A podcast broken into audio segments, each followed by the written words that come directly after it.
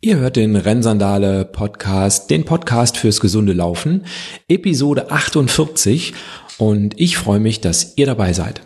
Heute geht es um jemanden, der 53 Marathons in 52 Wochen gelaufen ist und die Frage, da muss er doch verletzungsfrei geblieben sein oder kennt er einen guten Anästhesisten, der ihm immer die Schmerzen wieder weggespritzt hat.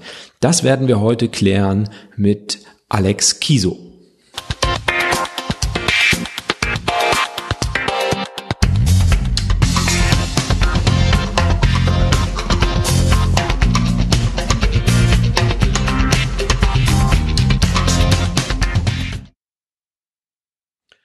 Alex ist Läufer, Barfußläufer, Marathonläufer, Musiker, Trainer und bekannt aus Facebook, Zeitung und Fernsehen. Vor allem aber ist er ein netter Kerl. Ich freue mich, dass du heute Zeit für mich hast. Hallo Alex. Hi Axel. Alex, es ist natürlich klar, warum ich dich eingeladen habe, aber ich will noch gar nicht äh, in, in das eigentliche Thema Barfußlaufen einsteigen, sondern wollte einfach erstmal fragen, ich glaube zu wissen, dass es auch ein Leben vor dem Barfußlaufen gab und sogar ein Läuferleben. Wie ist es denn bei dir losgegangen, dass du das Laufen für dich entdeckt hast? Ach du liebe Zeit, ja, das fing mit starkem Übergewicht an. Der erste Impuls kam ja, aufgrund von, von meinem Lebenswandel als Musiker, der es mitgebracht hat, dass ich also massiv dem Alkohol zugesprochen habe, massiv geraucht habe, viel gegessen habe und irgendwann einfach die körperlichen Signale äh, nicht mehr ignorieren konnte und irgendwas für meine Gesundheit machen wollte. Hab begonnen, immer wieder mit dem Rauchen aufzuhören und immer wieder Versuche zu starten, äh, mit dem Laufen zu beginnen. Ja, und irgendwann hat's geklappt. Das war dann so ungefähr 1998, da war dann der ultimative Einstieg ins Laufen vollbracht. Und der ultimative Einstieg, das heißt, du hast im Prinzip dann welche Strecken gelaufen? Wie muss ich mir das vorstellen? Das ging einher mit dem Plan, gleich äh, einen Marathon irgendwie zu machen, weil alle äh, Versuche vorher irgendwie da mit verträglichen kleinen Dosen zu experimentieren haben nicht gefruchtet. Und dann kam der Plan zur Jahrtausendwende, also im Jahr 2000 den ersten Marathon zu laufen. Und das habe ich dann Anfang 98 äh, begonnen umzusetzen und mit dieser, mit dieser Zielsetzung hat es dann auch tatsächlich ganz langsam funktioniert. Ah, das ist auf jeden Fall interessant, dass du dir direkt so ein äh, engagierten, engagiertes Ziel ge gesetzt hast äh, und gar nicht erstmal irgendwie, ich will zehn Kilometer laufen, sondern direkt in die Vollen, ich will einen Marathon laufen. Hat es denn dann auch ähm, im, im Millennium, äh, hat es denn dann geklappt? Genau, also im Jahr 2000, das war im September äh, in Karlsruhe, da hat es dann also tatsächlich gut funktioniert und auch klar, wie schon äh, abzusehen war mit meinem Job als Musiker unter ganz fürchterlichen äh, Bedingungen. Ich hatte eine Woche irgendwie einen Job an einer Stelle und musste dann 200 Kilometer anreisen, nachdem ich um drei morgens ins Bett gefallen bin. Also unter ganz schlimmen äh, Müdigkeitsanfällen. Und dann war das Wetter noch schlecht, es hat geregnet und also es standen alle Zeichen auf schlecht, aber irgendwie musste ich das dann da durchziehen und es hat funktioniert. Hm. Ja, Respekt, da äh, kommen wir vielleicht auch gleich nochmal drauf, ähm, was du da so äh, leistest, wenn du, wenn du zu so Läufen anreist. Ähm, das heißt, du hast deinen deinen Plan umgesetzt und es gibt ja nicht wenige, die dann in so ein Marathonloch fallen, um dann zu sagen, okay, jetzt habe ich meinen Marathon gelaufen und das ist ja vielleicht auch eine gewisse Gefahr. Kann das sein? Ja, es, es war auf der einen Seite natürlich ein, ein toller Erfolg, ja, auch gesundheitlich zu sehen, es geht aufwärts und äh, das Gewicht hat sich ein bisschen reduziert, aber auf der anderen Seite, klar war erstmal das Ziel erreicht und wie es dann weitergehen sollte, wusste ich auch nicht.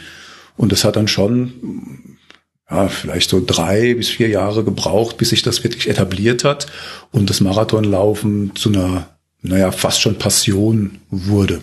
Also auf dieser, in dieser Strecke kam es schon hin und wieder dazu, dass ich nicht mehr gelaufen bin.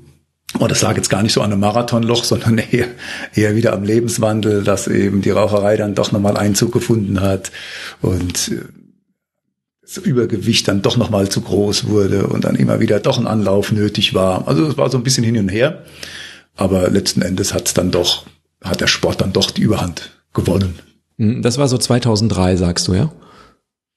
Ja, das ist dann so fließend Übergang. Ich habe jetzt die Jahreszahlen gar nicht mehr so im Kopf. Also 2000 war der erste Marathon. Bis 2008 ging dann so diese Hauptphase und ja, richtig los 2003. Da war auch das finale Aufhören mit, mit Zigaretten. Ja, so 2003 würde ich sagen. 2004, da ging es richtig los. Und ähm, die Ziele, also ich meine, du musstest dich ja irgendwie motivieren. Jetzt hattest du ja den Marathon einmal geschafft. Ähm, was waren dann deine Ziele, ähm, beim Laufen dran zu bleiben? Gewicht habe ich verstanden, Gesundheit. Hast du dich, was ich meine, so klassische Sachen ist ja eigentlich höher, schneller, weiter. Ähm, welches dieser, dieser Sachen hattest du dir ausgesucht? Ganz klar weiter, ganz klar weiter. Ah, also, weiter, okay. Ja, ja, also schneller vielleicht ein bisschen, das fängt man am Anfang da natürlich schon immer an, äh, noch weiter zu wollen, weil ja auch das am Anfang ganz automatisch so funktioniert. Also wenn man erstmal so ins Laufen reinkommt und dann ein halbes Jahr relativ regelmäßig läuft, wird man ja automatisch schneller. Und dann kommt automatisch die Idee, wie ist es denn, wie weit kann man das ausreizen? Aber dadurch, dass ich nie wirklich Lust hatte und auch nicht die Zeit hatte, da konsequent jetzt zum Beispiel Intervalltraining oder sowas zu machen, auch gar keine Lust hatte, kam es dazu eigentlich nie wirklich. Also ich habe es dann bis Marathon schon so auf 3,20 geschafft, ohne großes äh, Intervalltraining, aber da war dann auch Ende. Und das Ziel oder die Lust, das, auf was ich dann auf einmal heiß war, war, die Strecke auszudehnen. Also da kam ziemlich schnell, kam so die Idee, wie ist es denn, mal 100 Kilometer zu laufen? Also das war dann schon so der Antrieb, weiterzumachen. Hm. Und in diese Richtung hast du es dann, also 2008 ist ja schon ein bisschen her, sag ich mal, ähm, hast du es dann in diese Richtung auch ausgedehnt? Genau, also bis 2008 ging dann so diese Marathonphase weiter und gipfelte eben 2008 in Leipzig bei meinem ersten und einzigen 100 Kilometer Lauf, der ja, der sollte so der Einstieg. Ich habe dann auch viel über Ultras gelesen und da war damals schon der Badwater Ultramarathon. Das war so mein Traum, weil er so vollkommen unrealistisch erscheint, da 215 Kilometer durch die Wüste im Tal des Todes. Das, wenn Ultra, dann muss man das machen. Ja. Und dieser 100 Kilometer Lauf, der sollte so ein bisschen mir selbst zeigen, wenn ich das schadlos überstehe und mit Spaß noch da dran bin, und dann macht es Sinn, dann ergibt es Sinn, da weiter zu gucken und so in die Ultrawelt einzutauchen. Ja. Das war dann im August 2008, war das dann tatsächlich so der Fall. Das heißt, du bist in die Ultrawelt eingetaucht, hast dir bewiesen, dass du es kannst und dann hast du für den Badwater Ultra gespart. Ja, quasi. Es war ein bisschen anders. Also ich habe den 100 Kilometer Lauf gemacht, der hat gut funktioniert. Es hätte jetzt richtig losgehen sollen. Und dann habe ich sechs Jahre Pause gemacht. Das war die tatsächliche Entwicklung weil beruflich sich äh, was ergeben hat, was mich dann vollkommen aus dieser Läuferwelt rausgerissen hat. Na, da kam eine, eine Erbschaft eines Flügels für die Kinder, die ähm, damals ja noch relativ jung waren und den eigentlich noch gar nicht so richtig nutzen konnten. Und dann dachte ich mir, probierst du es mal aus. Ne? Und Blut geleckt und dann begann äh, fünf oder über sechs, ja, sechs Jahre waren es dann, eine Phase heftigen Übens, also in der ich überhaupt gar keine Zeit mehr gefunden habe, irgendwie einen Meter zu laufen mit, mit fünf Stunden Üben am Tag. Also diese ganze Investition in die Ultras ging also dann zeitlich voll ins Üben und von einem Monat auf den anderen, von eben 100 Kilometern auf Null und nur noch am Klavier sitzen, gar nicht mehr üben und sechs Jahre lang Klavier spielen. Ja, was dann wieder in 20 Kilo Übergewicht gemündet hat und äh, zum erneuten Entschluss, ich müsste mal wieder laufen gehen. Und dann ging's los mit dem Rohkostmarathon. Genau, quasi, also noch nicht so ganz. dann fing's an erstmal, dass ich mich wieder auf einen äh, Marathon vorbereiten wollte und nachdem ja diese lange Pause da war und ich auch beim damaligen ersten Beginn zum Laufen schon mit äh, Einlagen konfrontiert wurde. Es ging gar nicht anders. Ich hatte immer Knieschmerzen, wenn ich äh, kurze Strecken schon gegangen bin, gelaufen bin. Und mit orthopädischen Einlagen hat es immer funktioniert. Habe auch weiter nicht drüber nachgedacht. Und als dann diese sechs Jahre Pause rum waren, dann musste ich ja laut äh, Arztempfehlung diese Einlagen erneuern. Und da ging dann zum ersten Mal so ein kleines Fragezeichen an. Ich kann doch jetzt, wenn ich einfach mich bewegen möchte, Sport treiben möchte, so wie ich es früher gemacht habe, doch nicht erst so ein technisches Hilfsmittel hier mir wieder in die Schuhe schnallen um da laufen zu können. Also da fing so eine erste, so ein erstes Umdenken an, was aber noch keinen äh, wirklichen Einfluss hatte. Also ich habe mir die Einlagen machen lassen und habe dann auf die ersten Marathons wieder hintrainiert. 2015, genau. Mhm. Und hast dann 2015 auch die ersten Marathons wieder gelaufen? Genau, da fing es an. Das heißt, der, der Rokos-Marathon, auf den du anspielst, diese Facebook-Seite, die begann tatsächlich schon eben 2014 mit dem, mit dem Training, mit dem Wiederaufnehmen des Laufens. Genau, und die ersten Marathons, die kamen dann, oh, weiß ich gar nicht mehr, oder waren die ersten zwei? Doch, die kamen natürlich 2014. Doch, genau. Und mit diesem, mit dem zweiten Marathon, der dann wieder kam, das war Mannheim 2015, da kam dann der finale Entschluss, jetzt muss da sich irgendwie was ändern, da stimmt irgendwie was in der Statik nicht, da mit diesen Einlagen komme ich nicht zurecht und ich muss schon wieder die Schuhe wechseln. Also diese Unzufriedenheit, die wurde dann immer größer. Ne? Dann, ja, wie bist du dann zu Sandalen wahrscheinlich erstmal gekommen oder wie, wie ging es dann weiter bei, bei deinen Überlegungen? Also du hattest dann auch wirklich ja, ich verstehe das so, du hattest Probleme beim Laufen, die du eben mit Einlagen laut Ärzten oder wie auch immer Empfehlungen eben gelöst hast oder lösen solltest. Genau, das war immer im Griff. Und nach dieser langen Laufpause war es wohl auch wieder im Griff, aber irgendwie nicht mehr so richtig wie vorher. Vielleicht lag es aber auch nur daran, dass ich das schon alles so ein bisschen angezweifelt hatte irgendwie. Das hat nicht mehr so richtig geklappt. Also ein Marathon hat relativ lange Regenerationszeit gebraucht, obwohl ich jetzt nicht wesentlich irgendwie schneller war als sonst. Und es wuchs die Idee, da irgendwie mal was anderes zu probieren, kam aber auf diese Sandalen- oder Barfuß-Idee kam ich erstmal noch gar nicht. Ich habe angefangen, eben im Netz ein bisschen zu stöbern und zu gucken. Und da kam immer mehr, äh, immer mehr solche Bilder von so Sandalenläufern. Also ganz vorne war da die Chris Hoffmann, äh, Frau vom, vom Christian Hoffmann, die ja damals diese Luna-Vertretung hatten die da kräftig die Werbetrommel mitgerührt hat für den Christian mit äh, Bildern, wie sie da auch bis zu Marathon, glaube ich, ist sie damals gelaufen, immer in Sandalen und so. Und jeder wunderte sich, dass es funktioniert und ist das denn überhaupt äh, gesund und so weiter. Ne?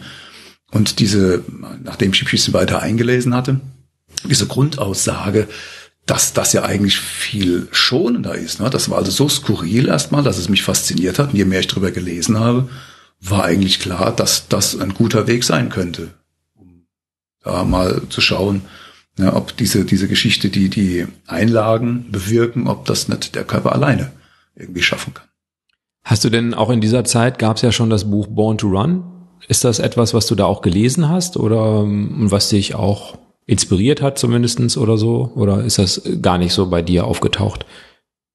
Das kam irgendwann schon, aber also in dieser Meinungsfindungsphase hat es keine Rolle gespielt.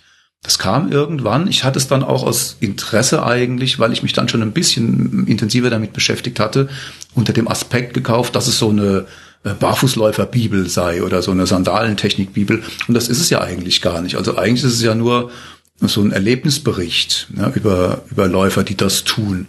Also wenn man da erwartet, dass man da so jetzt die letzte Weisheit findet, wie man das alles durchführen soll und muss, hm, da wird man dann enttäuscht. Und das ist eigentlich auch das Schöne an dem Buch, wie ich jetzt im Nachhinein finde.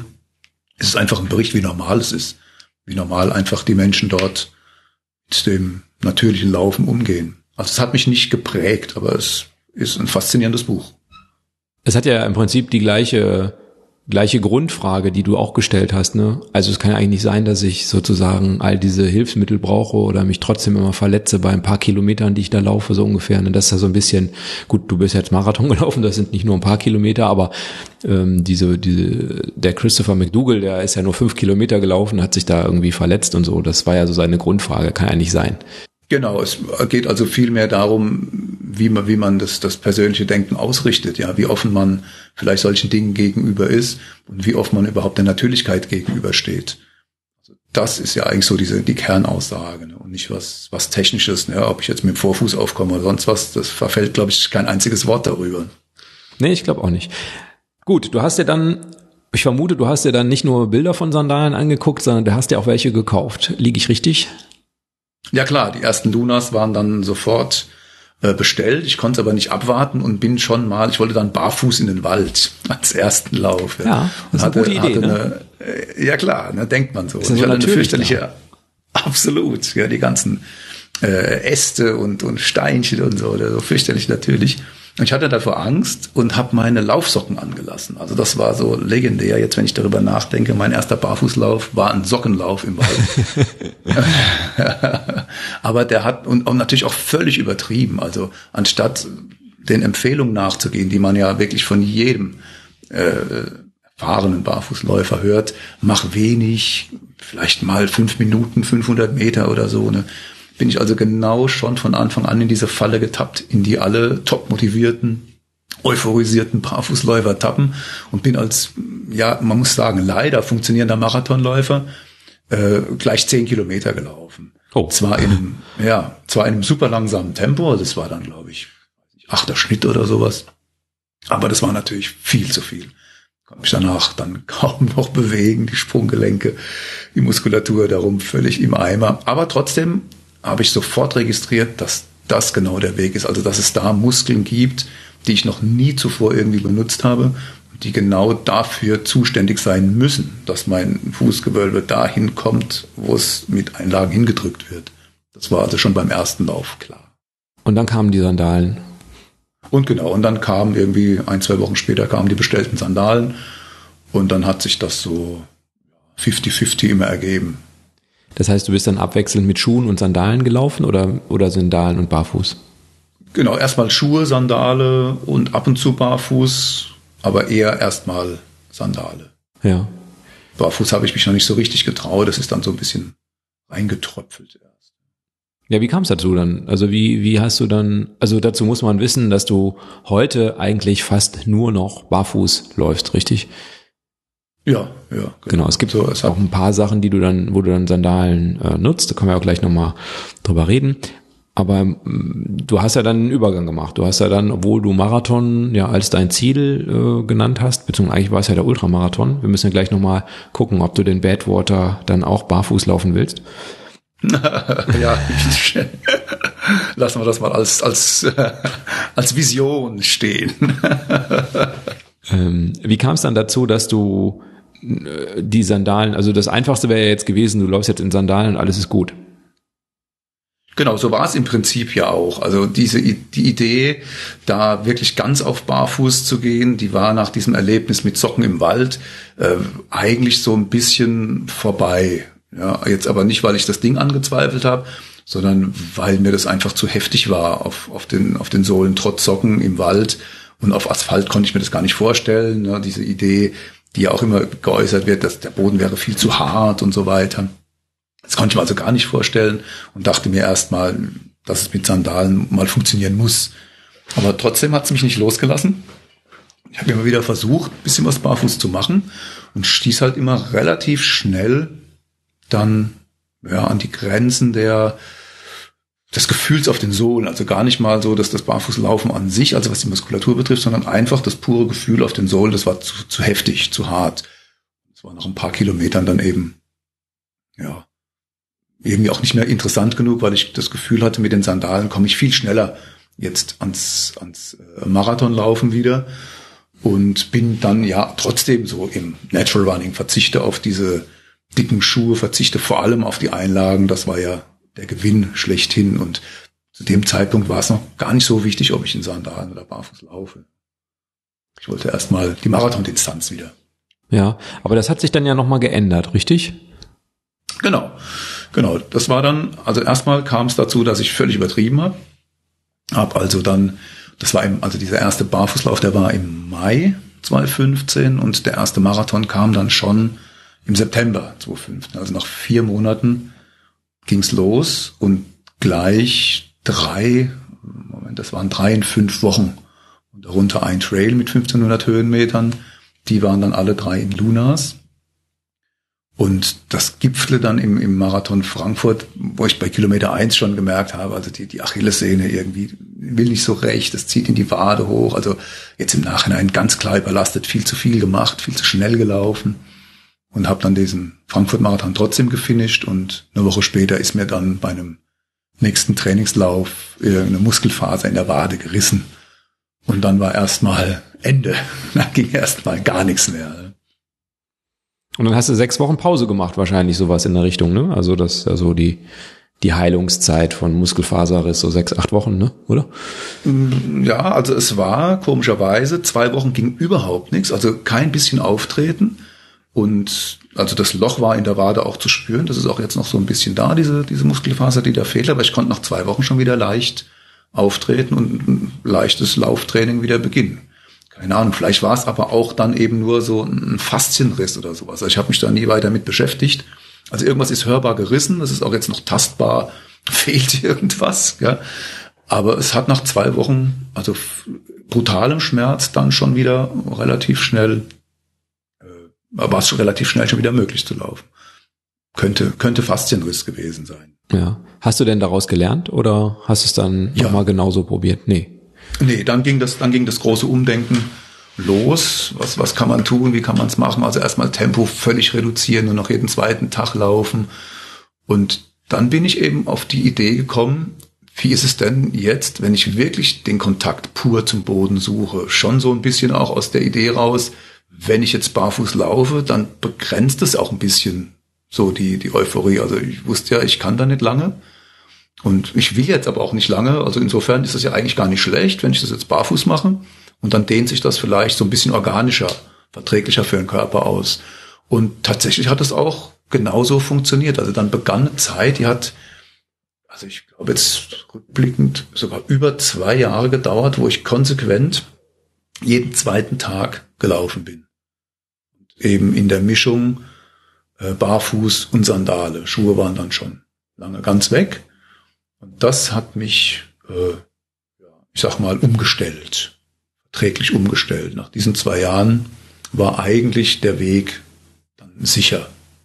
Also obwohl ich heute nach, nach jetzt fünf Jahren immer noch sage, ja, so, so ganz, so ganz richtig umgestellt ist es noch nicht. Es gibt noch Automatismen, die immer noch durchbrechen. Bei Kilometer 40 ne, hat man immer noch alte Schemata plötzlich drin. Aber so das, das Gefühl, dass man genau weiß, was man tut und dass man genau weiß, hier ist jetzt die Grenze, hier musst du jetzt stoppen, das Ding zu handeln, das war dann nach diesen zwei Jahren eigentlich geschafft. Ja, schön. Das heißt, du hast da den Einstieg dann darüber gefunden, dass du eben, ähm, ja, dass das Barfußlaufen einen eben auch begrenzt, äh, weil man eben mit den Sohlen wahrscheinlich ist so eine der Begrenzungen, die ich jedenfalls immer spüre, ähm, dass, äh, dass man denkt, okay, es ist jetzt langsam fängt an wirklich weh zu tun und dann, dann ist es wohl für heute vorbei. Ja, also so war meine so war meine Idee und so hat es ja dann auch funktioniert, aber die Wahrheit ist natürlich andersrum. Also es ist nicht so, dass das Barfußlauf nicht in irgendeiner Weise begrenzt, sondern alles andere ist eine Lüge. Also wenn du irgendwas, irgendein Hilfsmittel nimmst, ja, dann ist es eben ein Hilfsmittel. Und ein Hilfsmittel braucht man dann, wenn man wirklich Hilfe braucht. Also meinetwegen jetzt bei kochend heißem Asphalt oder bei äh, Glasboden oder so. Ne? Wenn man auf normalem Boden, auf dem man normaler, normal laufen könnte, Hilfsmittel nimmt und dann läuft man eigentlich über seine Verhältnisse. Das ist das, was ich so dann irgendwann erst begriffen habe. Dass es also nicht, dass das Barfußlaufen ist, was begrenzt hat, sondern das andere, das äh, lügt dir vor, du könntest das. Genau, mit der Gefahr, dass man es eben dann sehr leicht wieder übertreiben kann und dann eben wieder in Überlastungsverletzungen reinläuft oder was ähnliches, ne? Das ist genau das wahrscheinlich, was du meinst. Genau, also man, man kann diese ganzen Körpersignale, könnte man natürlich schon irgendwie erkennen, aber man braucht eine gewisse Erfahrung dazu. Und wenn man die am Anfang nicht hat und einfach irgendwie irgendwas umstellt und irgendwas tut, spürt man, man spürt diese Signale nicht oder man deutet sie falsch. Also ich glaube, jetzt wirklich zu merken, im Vorfeld schon, bevor äh, irgendwas passiert, dass bald eine Überlastung kommen könnte. Ja, also kann mich natürlich täuschen. Also ich will nicht sagen, dass ich alles richtig mache, aber ich glaube zu spüren, also dass ich im Ansatz schon merke, nee, das ist jetzt, das ist jetzt ein falscher Weg. Also hier muss ich jetzt einfach mal das Tempo noch drastischer rausnehmen oder ich muss gehen oder oder sonst irgendwas. Also ich muss reagieren zumindest. Ja, also das sind dann Zeichen, die ich vor fünf Jahren noch nicht mal registriert hätte. Diese Sache mit dem Barfußlaufen, Ähm, du hast ja gerade gesagt, also du hast jetzt im Prinzip zwei Jahre dann damals investiert, damit du so richtig in das Barfußlaufen reingekommen bist. Das ist ja eine lange Zeit und du hast vermutlich eben auch nicht direkt mit einem Marathon begonnen, sondern mit relativ kurzen Strecken, verglichen jedenfalls mit einem Marathon. Ähm, da sagen ja viele, ach, das dauert ja so lange und äh, da kaufe ich mir doch lieber einen neuen Schuh oder so, das ist ja viel einfacher. Ähm, wie, wie, wie hast du, also da, da muss man ja auch im Prinzip die richtige Einstellung zu haben, zu sagen, na gut, also ähm, wenn man mit, weiß ich nicht, beispielsweise Mitte 40 eben zwei Jahre für irgendwas aufwendet, dann ist man eben knapp Ende 40, dann ist das eben so. War das so, dass du das so für dich schon so akzeptieren konntest oder wie, wie hast du es geschafft, der Versuchung zu widerstehen, doch einfach wieder nur die Sandalen zu nehmen und gut ist? Hm, also ich glaube, dass dieser, dieser Riss, dieser Hörbar, den ich jetzt noch vor mir höre, dass das wirklich so ein Warnschuss war, der, der so eine gewisse Umkehrfunktion da in mir äh, losgelöst hat. Das war wirklich die Angst, das wieder erleben zu müssen. Die hat, ja, die hat, die hat mich also, es, es war wirklich diese, diesen Schuss, diesen Warnschuss, den ich tatsächlich registriert habe. Was aber trotzdem dazu geführt hat, dass ich wieder viel zu schnell auf die Marathondistanz dann hingearbeitet habe. Aber es war dann eben kontrollierbar. Ja, es war kontrollierbar. Das war im, wann war das im Oktober, ging das nach dem Frankfurt-Marathon los. Und ja, ein halbes Jahr später, glaube ich, ungefähr ein halbes Jahr später kam dann der erste äh, Marathon wieder. Aber eben ganz, ganz langsam. Ne? Ja, das ist krass. Also den bist du dann schon direkt barfuß gelaufen. Das war dann tatsächlich der erste Barfußmarathon. Das war dann auch der erste Ganzkörper-Barfußmarathon. Das war symbolisch auch ganz, ganz lustig am äh, Zieselsmar See. Das ist eine, ein FKK-Gelände, auf dem ein Nacktlauf einmal im Jahr äh, organisiert wird. Und das war natürlich symbolisch die Herausforderung. Als ich davon gehört habe, ich dachte, das muss der Ort sein, wo ich meinen ersten Barfußmarathon mache. Tatsächlich barfuß, ganz geil barfuß eben. Also es war dann so, dass mich tatsächlich die Uhr irgendwann gestört hat. Ich muss diese Uhr ablegen. Dann ist es richtig natürlich. Ja, ja, das war äh, ein halbes Jahr später. Und dann ging es eigentlich schon wieder so los ja, so einmal im Monat. Ja, ich habe damals noch irgendwie geschaut, weil ich ja dieses System, einen Tag, ein Ruhetag, ein Lauftag machen wollte. Also tatsächlich dann diese Marathons, die dann so in vierwöchiger, fünf, sechswöchiger Folge waren, dass die also immer auch in diesen zwei Wochen Plan blieben. Also so krass war ich da drauf, dass das also aus dem System erstmal nicht ausbrechen darf, weil ich gemerkt hatte, das System funktioniert und äh, ja nichts ändern bis dann, ich glaube, das war dann, es dann noch gehalten? Oh, weiß gar nicht, Berlin-Marathon war dann, glaube ich, so, dass ich gleich eine Woche später in den Bremen gelaufen bin, weil halt die Jobkonstellation war, dass ich da in der Nähe war. Und da musste ich meinen ersten, äh, habe ich also zum ersten Mal das System aufgebrochen und dann ab, bin aber sofort wieder in das System rein. Ich gemerkt habe, das ist zu viel, langsam machen. Wobei langsam da natürlich äh, jetzt vielleicht ein bisschen übertrieben wirkt. Aber es hat funktioniert. In welchem Jahr sind wir jetzt? In 2017 oder? Das war so, ja, Ende 16, Anfang 17. Hm, genau. hm, hm.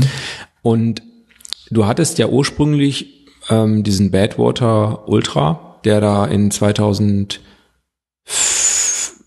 da irgendwo rumstand und das war ja ein Ziel und du warst ja auch kein langsamer Läufer, also drei Stunden zwanzig für einen Marathon ist ja jetzt nicht irgendwie, ist ja jetzt nicht irgendwie, dass man da auf den Cut-Off gucken muss. Das heißt, du bist ja schon auch relativ flott gelaufen. Vielleicht wäre noch mehr gegangen, klar, aber ähm, drei Stunden zwanzig finde ich jetzt schon ziemlich flott, ehrlich gesagt. Du musstest dann ja wahrscheinlich, so vermute ich jetzt mal, erstmal diese beiden Ziele, nämlich sehr lange Strecken und dann auch noch in sehr rauen Gegenden beim Badwater und ähm, auch eben Zielzeiten mit drei Stunden zwanzig irgendwie völlig ad acta legen. Das heißt, du musst es ja für dich äh, die Motivation fürs Laufen aus was ganz anderem irgendwie ziehen, oder? Ja, also diese Badwater-Idee, die war jetzt nicht so wirklich äh, wegweisend. Das ist einfach ein Traum, den habe ich ja jetzt immer noch. Das ist so für mich der, der Lauf der, der Läufer, also da zu bestehen, mental zu bestehen und dann im Zug jetzt dieser Barfußgeschichte gegebenenfalls da vielleicht in Sandalen oder in auch noch vielleicht ein paar Strecken barfuß da zu können, das wäre natürlich ein wahnsinniger Traum. Aber das ist nicht das, was, was antreibt. Das ist eigentlich so eine, so eine lustige Vision, äh, an der ich gern festhalte, aber so ganz tief im Innern glaube ich zu wissen, dass es nicht realisierbar ist. Obwohl, also in Sandalen sind, glaube ich, vor zwei Jahren sind, sind welche gelaufen. Das, das scheint dann schon auch zu funktionieren, diese Hitze.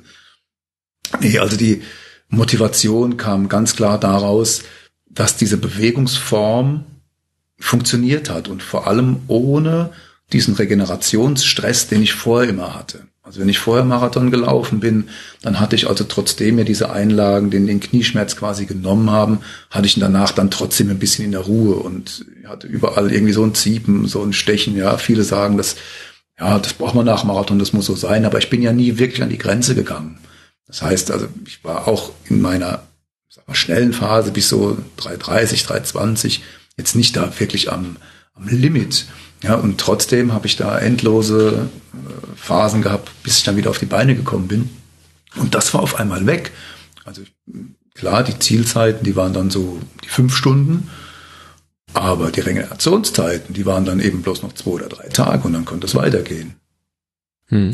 Das, das war faszinierend, dass da also viel, viel mehr im Körper steckt, beziehungsweise ich vorher ganz anders gedacht habe, was da für Belastungen im Spiel sind, als es dann tatsächlich waren, als ich die Bewegungsform umgestellt hatte.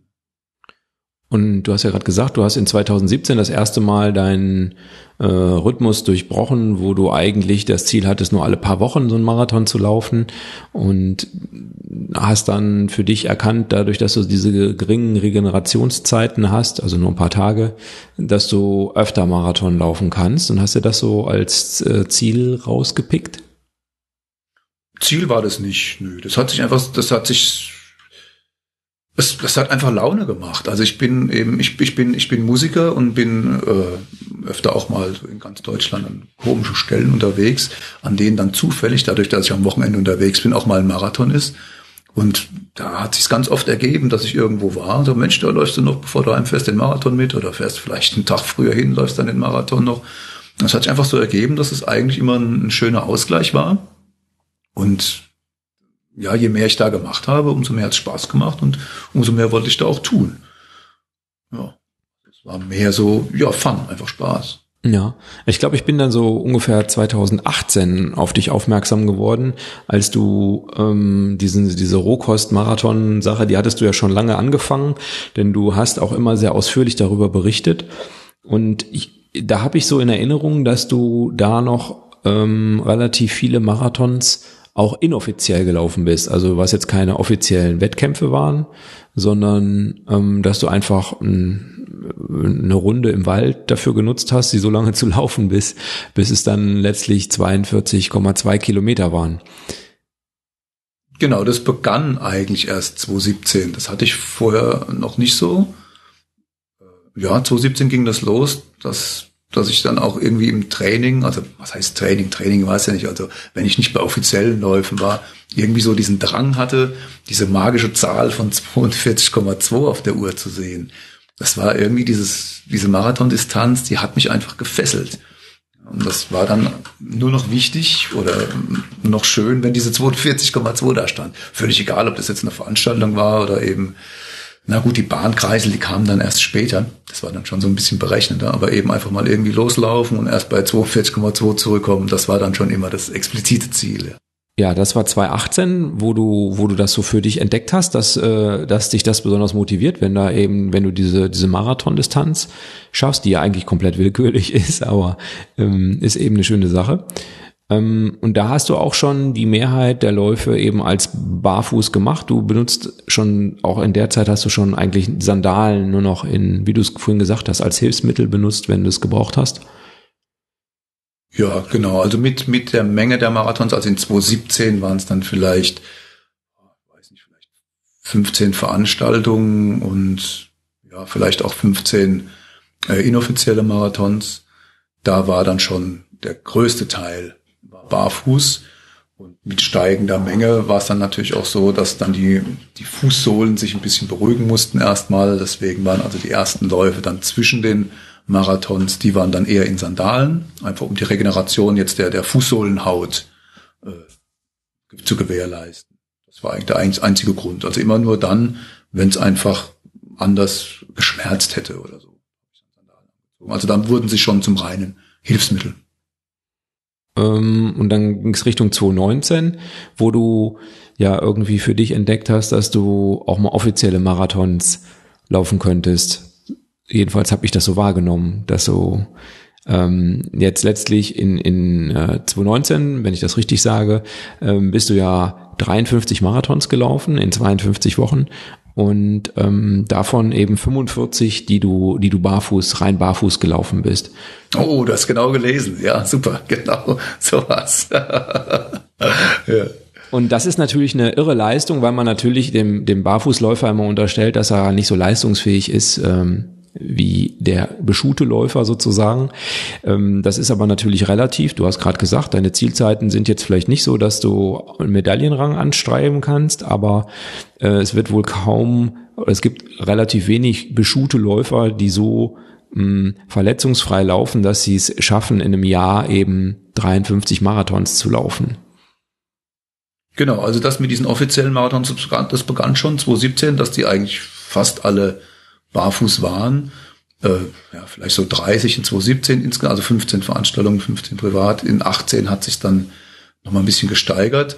Und in 2019 begann das mit diesen wöchentlichen Marathons eigentlich aus einem Zufall raus. Ich habe auch gar nicht 2019 in der ersten Kalenderwoche angefangen, sonst hätte ich das ja so getan, wenn ich so dieses explizite, explizite Ziel gehabt hätte, da äh, jede Woche einen Marathon zu laufen.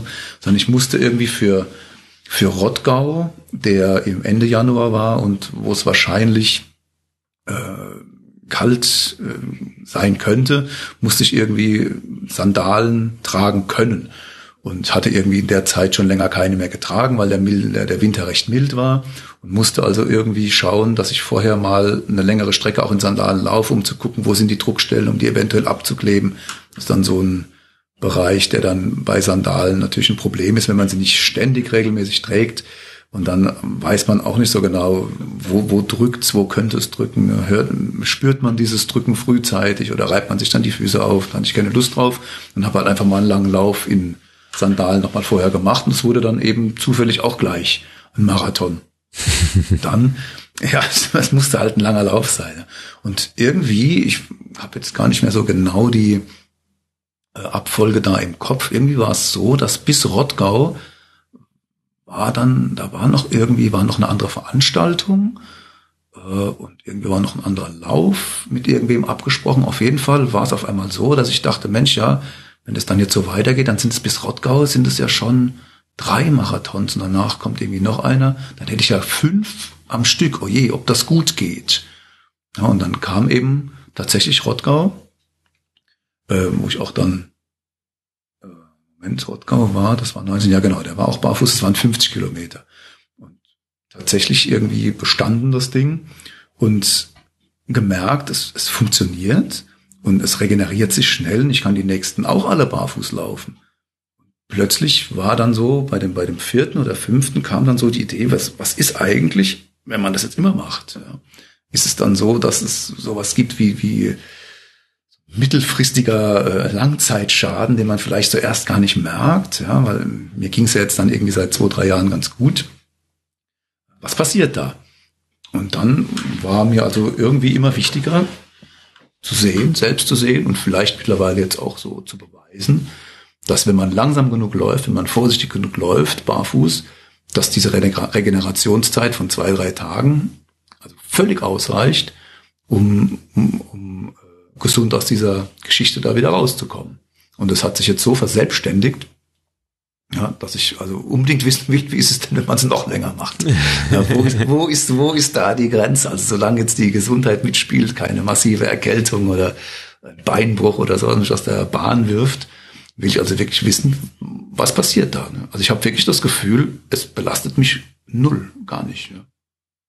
Ja, das ist aus das meiner Sicht, äh, ich bin ja noch keinen Marathon gelaufen.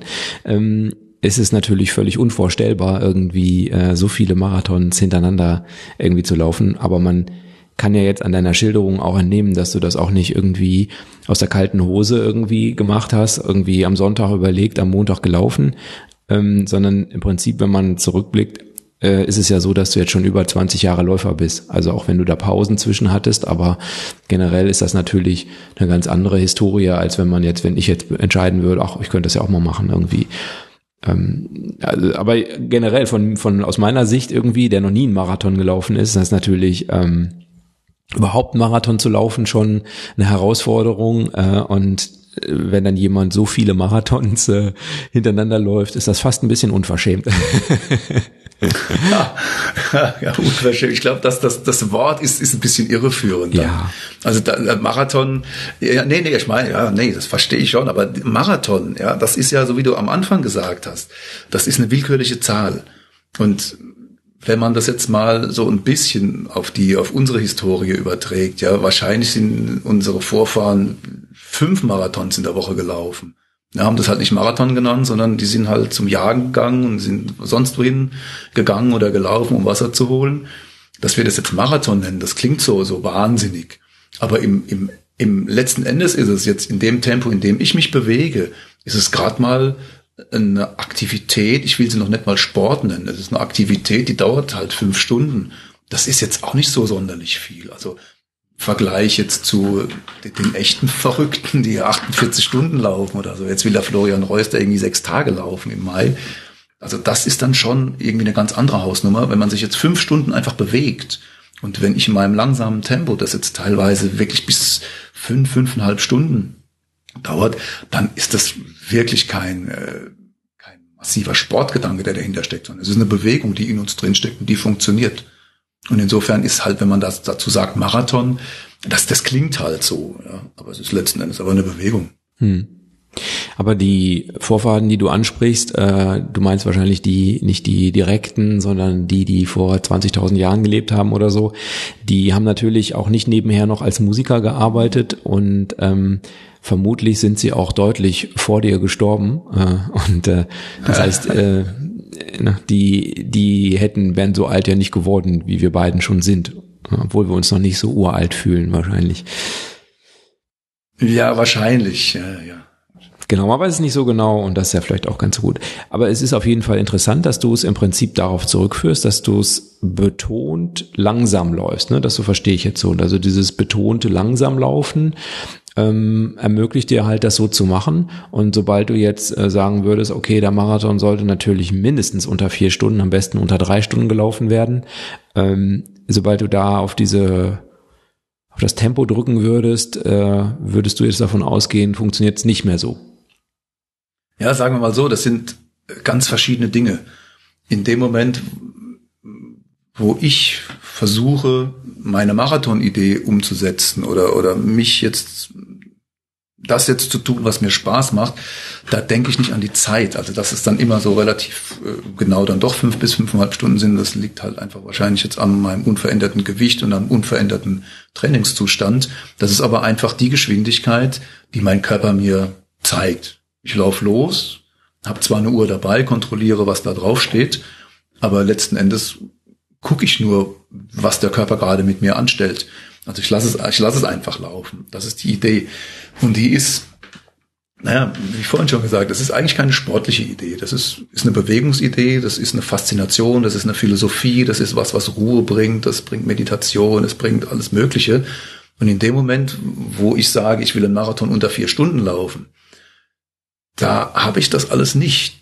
Da habe ich äh, ganz andere Gedanken. Und da ist dann das Laufen an sich Mittel zum Zweck. Ja, das muss nicht schlecht sein, aber es ist nicht mehr das Laufen, das der Körper jetzt tatsächlich als Bewegung gut findet, sondern das ist jetzt, da will ich mich bestätigen, da will ich eine gewisse Geschwindigkeit erreichen. Ja, ist ja alles gut und schön. Aber es ist nicht mehr der Ursprungsgedanke des sich Bewegens. Das ist natürlich auch jetzt Vorhin habe ich die Vorfahren angesprochen, die haben natürlich auch äh, nicht auf ihren Körper hören können, sondern die mussten, wenn sie dann rennen mussten, mussten sie auch rennen. Ja, dafür sind sie aber eben auch keine 42 am Stück so gerannt. Ja, also das sind alles immer so funktionelle Dinge, die ich völlig ausklammer bei, bei meinen Läufen. Also ich möchte mich jetzt auch nicht zu stark eben auf unsere Vorfahren berufen, die da äh, solche Strecken gelaufen sind. Aber sie haben an sich halt diese Belastungsmenge, sage ich mal so, ja, die Belastungsmenge, die haben sie weggesteckt. Das ist der Vergleich. Die Bewegung an sich hat mit denen auch nichts zu tun. Das ist, es ist mehr so, ja, spazieren gehen mit Flugphase, ja, die gegen, gegen Ende dann auch immer geringer wird. Ja. okay. Ja. Ich wollte noch mal beim Barfußlaufen auf einen Punkt kommen, ähm, wo wir noch nicht so ähm, intensiv, glaube ich, drüber gesprochen haben. Und zwar bei dem Barfußlaufen. Du hattest ja angesprochen, dass deine Ursprungsidee war. Die haben, hatte ich auch, ja. Ähm, ich hatte auch diese Idee, äh, dass es bestimmt besonders cool ist, im Wald zu laufen. Und ähm, dann, dann hast du ja diese Erfahrung gemacht, dass es im Wald äh, doch eher für Fortgeschrittene ist, also für fortgeschrittene Barfußläufer. Da reden wir jetzt drüber weil da eben sehr viel Stöcke rumliegen und irgendwelche Eicheln und was noch alles da so rumliegt. Hm, aber es gibt ja auch wirklich angenehme Untergründe. Ja, also es gibt ja wirklich Untergründe, wo man gerne drauf läuft. Klassischerweise Leute, die nicht barfuß laufen, selbst die ziehen natürlich am Strand dann ihre Schuhe, Sandalen, alles aus und gehen zumindest im, auf dem Strand irgendwie barfuß. Ähm, und dieses Gefühl, was man eben da hat, dass man eben den Boden wahrnimmt und man weiß ja genau, ob er feucht ist oder ob er trocken ist, ob es kalt oder warm ist, ob es Asphalt ist, ob es eine Fliese ist und so weiter, das kann man ja alles komplett ohne hinzugucken äh, sagen. Ähm, da sind ja ganz viele Sinneseindrücke auch. Also ähm, das vermischt sich ja so ein bisschen. Einerseits gibt es eben angenehme An An Untergründe, da ist es schön und diese Gefühle, die ich sage jetzt mal ein Gefühl dazu, ähm, Sinneseindrücke des Barfußlaufens, ist dir das auch wichtig oder ist das für dich einfach da?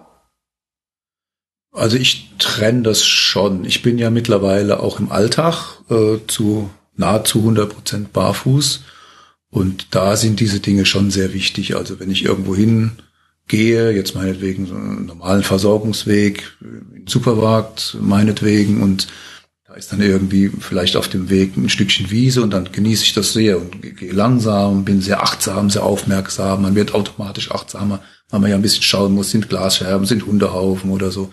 Also da ist es schon sehr, sehr wichtig. Da sind diese Eindrücke wichtig, die tun mir auch gut und es entschleunigt alles. Ich nehme das auch alles mit oder eine Pfütze am, am Wegesrand, ne? da stelle ich mich auch mal rein oder irgendwie sowas. Beim Laufen ist schon der, der Prozess des Laufens mir wichtiger. Also da ist es nicht so entscheidend, ob ich jetzt ein ganz wohliges Gefühl um die Füße habe oder nicht. Es ist ja eigentlich im Gegenteil sogar so, dass je unruhiger der Boden ist, umso anstrengender wird's, weil ja die Muskulatur mehr tun muss. Also das Körpergewicht, das irgendwie auf die Fußsohlen kommt auf den Boden, muss ja wieder weggebracht werden und je gerader und ohne Störungsgeografie auf dem Boden das passiert, umso besser. Insofern ist es da eigentlich angenehmer, möglichst nichts zu spüren. Also im Prinzip der perfekte Asphalt, äh, den gibt's übrigens am Niederrhein, ist leider nur 500 Meter lang. Ich weiß nicht, warum es den da überhaupt gibt. Das ist so eine Zufahrt zu so einem Bauernhof, da kommt eigentlich nichts. Und das ist ein Asphalt. Äh, Alex, wenn du mal in der Nähe bist, äh, dann laufen wir da einen Marathon. Nein, also kannst, du kannst einen Marathon laufen, ich kann ja nicht so viel, aber der ist so perfekt glatt. Ich weiß gar nicht, wie die den hingekriegt haben. Der ist auch so ein bisschen ah, abschüssig, okay. so dass da keine Steinchen drauf liegen bleiben. Wenn es also Regen gibt und so, dann waschen die da schön weg. Also das ist dermaßen glatt und angenehm, da drauf zu laufen. Äh, und der ist mitten in der Pampa, weißt du, du kannst äh, rechts und links davon kannst du, ist, ist so ein riesen rauer Asphalt, wie das oft auf diesen Wirtschaftswegen ist, so sehr, sehr rau. Und äh, das ist ja so, wenn man ein Barfußläufer ist, dann ähm, hat man im Prinzip schon so ein bisschen äh, so eine Mini-Ausbildung zum Straßenbauer gemacht, weil man diese ganzen unterschiedlichen Asphaltarten, ja, ja. ich habe da keine Namen für, aber da gibt's bestimmt irgendwie welche, irgendwie so 27er Asphalt oder irgendwie so. Ähm, äh, man kann die komplett unterscheiden und weiß auch, an welche Straße wie ist, oder? Also mir geht das so. Absolut, absolut. Und wie die Eskimos irgendwie fünf Worte für Schnee haben, ja, so könnte man diese ganzen Asphalttypen da wirklich bezeichnen. Und aus, aus der Erinnerung diese ganzen Marathons, die ganzen Straßenmarathons. Also ich weiß jetzt noch genau, wo in Frankfurt irgendwie diese Stelle ist mit diesem blöden, aufgerauten Asphalt auf der rechten Seite. Ja, das war, also wenn ich da dran vorbeilaufe, weiß ich im Vor Vorfeld schon. Also man, man geht viel, viel achtsamer damit um. Und also das spürt man auch immer wieder, wenn ich jetzt zum Beispiel bei einem neuen Marathon bin und möchte über die Streckenbeschaffenheit was wissen und frag die, die Leute dort. Das war also ganz einschneidendes Erlebnis war in, beim Fürth-Marathon. Da, der führt irgendwie an irgendeinem Fluss, glaube ich, weiß auch nicht mehr. Also irgendwann, wenn man es auf der Karte anschaut, sieht es so aus, als ob der so ein bisschen Offroad gehen würde. Und da habe ich die Veranstalter da gefragt, die da direkt an der Anmeldung waren, also Leute vom Verein dort, die die Strecke genau kannten. Meinte einer, ja, ja, da sind also drei Stellen, da geht's dann auf Schotter und so, und da geht's einmal geht's ein bisschen bergauf, und da wird's richtig hart. Ne? Das bestätigt dann ein anderer, der daneben dran war, auch noch. Und einer wusste dann sogar noch besser. Da ist dann, also der konnte so die Beschaffenheit des Schotters noch beschreiben. Und letzten Endes war da gar nichts. Also da war irgendwie, da war dann so ein, so, ein, so ein Radweg, da waren Grünstreifen, aber da führte eben eine ganz normal asphaltierte Strecke. Also die haben mich sicher nicht angelogen, die haben einfach nur keine Ahnung. Also wenn du, wenn du läufst in Schuhen, hast du keine Ahnung, auf was du läufst. Das ist, und, und die Erinnerung daran, warum auch, ne, die geht ja auch weg. Warum solltest du dir jetzt optisch merken, wie die äh, Bodenbeschaffenheit ist? Und wenn du es einmal gelaufen bist, dann kannst du genau beschreiben, wo die, wo die großen Steine gelegen sind. Das ist also eine ganz, ganz andere Art der Wahrnehmung. Ja, ich sage mal, die, die Barfußläufer haben halt andere Probleme als die Schuhläufer. Äh, die haben dann das Problem, welche Schuhe ziehen sie an und welche Socken passen dazu und warum fallen die Zehennägel ab. Und das sind alles Probleme, die, die du als Barfußläufer nicht hast. Äh, und du hast eben ganz andere Probleme dann. Das ist so ein bisschen so, ja. Aber dieses Gefühl finde ich auch interessant, ähm, dass dir das so wichtig ist und äh, aber du sagst halt im Prinzip beim Barfußgehen nimmst du das eben bewusster wahr und genießt das auch. Beim Laufen äh, ist es dir am liebsten, äh, wenn du den perfekten äh, niederrheinischen Asphalt hast, der allerdings irgendwo in der Pampa ist und nur 500 Meter lang. Jetzt machst du mir aber die Nase lang hier mit deinen 500 Metern. Da müssen wir mal, müssen wir mal laufen gehen. Vor allem 500 Meter, das klingt ja nach genau 84 Runden für einen Marathon. Ja. Dann stellen wir zwei Hütchen auf und schon, schon ist das Ding ja, geregelt. Da kriegen wir eine super Versorgungsstation hin, ne? Ja. Ja, bist du sicher, dass es Asphalt ist? Also oft sind ja auf diesen Wirtschaftswegen sind betonierte nee. Pisten nee, und nee. ja, ist tatsächlich Asphalt. Ich bin ja auch Barfußläufer und ich kann natürlich Beton ja. und Asphalt auseinanderhalten. Ja. Entschuldige bitte. Ja, aber in der Tat ist, ist es so, dass diese, das Laufen auf Asphalt, was ja viele da so verteufeln, auch bei Schulläufern hört man das in diesen Diskussionsdingern da immer wieder. Ja, ja, aber ich laufe ja nur auf Asphalt äh, und Asphalt, das ist ja so unnatürlich und so. Ne? Da wird dann immer gesagt, diese, diese Härte vom Asphalt ist unnatürlich. Was für ein Blödsinn. Ne? Also natürlich ist vielleicht Asphalt irgendwie so ein Menschenprodukt, aber jetzt eine trockene Steppe oder, oder eine Salzwüste oder Steine, Berge und so, die sind genauso hart. Und da sind die Menschen schon immer drauf gelaufen, gegangen. Ja, wo ist da der Unterschied zu Asphalt? Der Asphalt bietet dann eine gleichmäßige Oberfläche, auf die ich mich einstellen kann. Ja, ist also viel einfacher zu laufen. Da geht es gar nicht um die, äh, die den Härtegrad. Je härter, umso besser, umso weniger Kraftverlust habe ich ja beim Laufen. Es geht nur darum, wie glatt ist die Oberfläche. Und wenn ich beim Laufen eine möglichst glatte Oberfläche habe, dann ist das klasse, weil dann kann ich abtauchen, da bin ich im Flow, da muss ich an nichts denken. Ja. Alles andere ist Stress. Ich habe tatsächlich auch äh, im letzten Podcast ähm, darüber berichtet, dass äh, Hubert Beck das in seinem Buch beschreibt und dass ich das auch ein bisschen skeptisch sehe, äh, wo er im Prinzip sagt, naja, also Barfußlaufen ist super für die Technik, für die Lauftechnik, ja, das denke ich persönlich auch, dass das äh, die Technik schulen kann, wenn man das macht. Ähm, und dann empfiehlt er quasi auch, dass man so zum Beispiel am Strand das macht. Ja, kann man machen, das hat aber dann mit Barfußlaufen nichts zu tun. Ja, vor allen Dingen denke ich mir so, wenn man das jetzt wirklich macht und äh, viele Kilometer macht. Achso, du meinst, du meinst, er hat empfohlen, am, am Strand wirklich zu laufen, also nicht barfuß zu sein, sondern zu laufen? Ja, dann hat er keine Ahnung. Also tut mir leid, Hubert Beck, du bist ein großartiger Läufer, aber da hast du keine Ahnung von.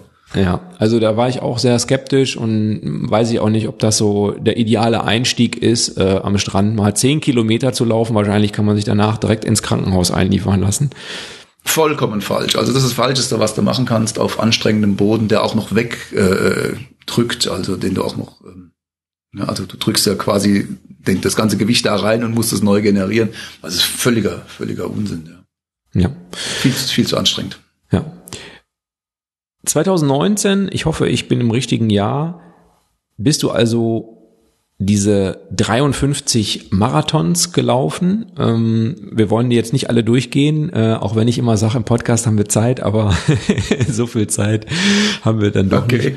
Ähm, was ich aber, ähm, und das finde ich eine beeindruckende Zahl, da haben wir ja schon drüber gesprochen. Du hast aber noch was, und ich glaube, es war auch in 2019 gemacht. Du hast nämlich, obwohl du ja offenkundig jemand bist, der sehr, sehr viel Erfahrung mit dem Barfußlaufen hat, ähm, hast du dich entschieden, trotzdem ähm, eine Trainerausbildung zu machen. Ja, das kam in 2018, aber zunächst mal noch kurz die Korrektur als alter Zahlenfetischist. Also ich bin nicht 2019 diese 53 Marathons in 52 Wochen gelaufen, sondern dadurch, dass ich ja in Kalenderwoche 3 in 2019 erst angefangen habe, habe ich mit Kalenderwoche 3 in 2020 erst diese 53 in 52 Wochen. Ja. Ja, im Nachhinein tut mir das sogar ein bisschen leid, weil halt diese Asymmetrie dadurch jetzt entstanden ja, ist. Das, äh, ah, ja, man kann nicht alles haben. Man ja. kann nicht alles haben. Ne? ja.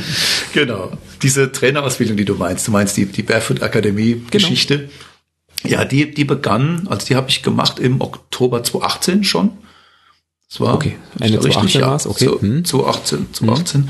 Und das war eigentlich schon so, also das, das Ding nannte sich Natural Running Coach. Aber ich hatte überhaupt nicht die Idee, das als äh, Trainer zu nutzen, sondern ich musste schauen, dadurch, dass diese ganzen Kurse bei der Barefoot Akademie, diese größeren über fünf Tage gehen, ich musste einfach schauen, wo ist mal äh, fünf Tage Luft, ja, wo, wo sind mal die Jobs so äh, konstelliert, dass ich da irgendwie fünf Tage mir frei schaffen kann, um das zu tun. Und das war eben zufällig dann der Natural Running Coach. Also es hätte auch genau irgendwas anderes sein können. Und es war aber genau richtig so. Ah, ich hatte gar nicht die Idee, da als, als Trainer irgendwie was zu machen, sondern wollte einfach nur die, äh, ja, sagen wir mal, wissenschaftliche Sicht der Dinge ein bisschen beginnen zu beleuchten. Und hatte mir von der äh, von dieser Ausbildung da erhofft, irgendwie mal viele, viele Quellen zu bekommen, wenn ich da tiefer in die anatomische Geschichte reindenken möchte, mir Erfahrungsberichte von, von erfahrenen Barfußläufern da anzuhören, Sichtweisen und so weiter. Und das war auch grandios. Also es war genau das, was ich mir vorgestellt habe. Auch ohne die Idee, da was als Trainer machen zu wollen. Und hat mich eigentlich in dem, was ich bis dahin ja schon viel mit Versuch und Irrtum herausgefunden habe, hat eigentlich alles bestätigt und hat mich einfach nur noch mal eine ganze Ecke sicherer gemacht bei dem, was ich eh schon getan habe. Aber ganz klasse Ausbildung dort kann ich nur empfehlen. Ne? Ja. Und rückblickend, du hast ja jetzt schon einen relativ langen Barfußweg sozusagen hinter dir, der ja letztlich irgendwo schon 2014 also oder so begonnen hat, relativ früh. Ähm, Würdest du es jetzt rückblickend anders machen oder ähm, denkst du, es ist durchaus gut, eine ganze Zeit erstmal äh, zu, zu praktizieren und da auch Erfahrungen zu sammeln, damit man auch vernünftig mitreden kann? Oder sollte ich am besten, sobald ich denke, naja, ich könnte vielleicht mit dem Barfußlaufen mal anfangen, sollte ich dann am besten direkt schon irgendwie eine Ausbildung oder ein, ein Coaching oder irgendwas in der Richtung mitmachen? Was denkst du? Ja, schwierig schwierige Frage. Also mhm. tendenziell, wenn man im Zweifel ist, ist natürlich ein Coaching immer besser. Das ist, ist ja ganz klar. Also wenn man an irgendwas zweifelt, dann äh, frag jemand, der, der sich auskennt und dann ist man gut aufgehoben. Auf der anderen Seite ist es ja auch so, man, man hat ja so ein bisschen ein, ich weiß nicht, wie, wie nennt man das, so ein, ein Sinn für äh, was Neues zu entdecken. Ja, oder, oder die Euphorie und, und diese, dieses Geheimnisvolle, was passiert, wenn ich das tue. Also ich versuche irgendwie was wenn ich aus meiner eigenen Kraft irgendwas erreicht habe, dann hat es einen viel höheren Stellenwert für mich. Also ich glaube, für mich war das genau der richtige Weg, zunächst mal versuchen, Irrtum am eigenen Leib festzustellen, zu spüren, so wie ich mir das vorstelle, geht's nicht. Habe mich aber aus eigener Kraft da in eine Bahn geworfen, die dann funktioniert hat. Und dann das äh, quasi über, über so einen Workshop, über so eine Ausbildung abzusichern, war für mich sicher der bessere Weg. Also ich hätte wahrscheinlich, wenn ich jetzt zuerst sowas gemacht hätte, wäre ich so viel zu stark Revoluzer gewesen. Ich meine, nee, das kann doch nicht sein, das muss doch auch anders gehen.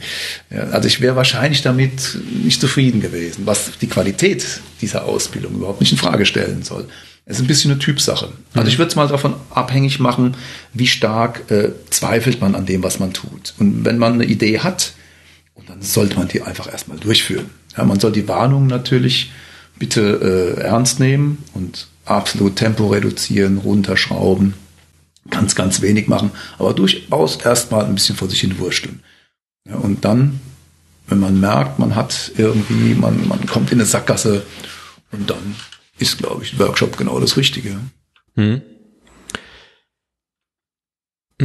Das heißt, du bist ja jetzt äh, ausgebildeter Trainer und ähm, ich, ich will gleich noch ein paar andere Themen ansprechen, aber um das Barfußlaufen vielleicht noch mal so ein bisschen, äh, klein bisschen abzuschließen, wenn du jetzt, wenn jetzt jemand zuhört und denkt, hm, Barfußlaufen gibt Leute, die schaffen da 53 Marathons, zumindest in 52 Wochen, wenn auch nicht innerhalb von zwölf Monaten oder einem Jahr. Ähm, Kalenderjahr. Kalenderjahr nicht, genau. Was denen dann natürlich auch leid tut und das auch irgendwie ein Makel ist. Ja, ja, leider. Ja, aber äh, wenn du jetzt, wenn jetzt so jemand zuhört und sagt, okay, mit dem Barfußlaufen habe ich noch nie gemacht, ich habe da auch ein bisschen Schiss vor oder weiß nicht, kann das klappen, kann das nicht klappen. Wie würdest du sagen, sollte so jemand, ähm, also wenn ich jetzt äh, eine reißerische Zeitung wäre, wie kann ich mit diesen drei Tipps heute noch mit dem Barfußlaufen beginnen? Also wie sollten die den Anfang finden? Was würdest du sagen? Also Typsache vielleicht ein bisschen, aber es gibt sicherlich auch was Generelles, was man sagen kann. Also das, was generell am, am mir am meisten immer die größten Probleme macht, wenn ich jetzt, also mittlerweile mache ich ja so ein bisschen was mit, mit Coaching und so. Was am, am schwierigsten ist, sind äh, Leute, die nicht wissen, was sie wollen. Also wenn ich jetzt ein, ein, das Ziel habe, zum Beispiel Marathon zu laufen, dann darf ich nicht die Frage stellen, wie ich mir diese verhassten langen Läufe versüßen kann. Ja, dann ist das schon mal der falsche Weg, dann ist Marathonlaufen nicht das Richtige für mich. Also Barfußlaufen ist an sich natürlich was, was vollkommen natürlich ist und was im Prinzip jeder kann und jeder auch tun sollte.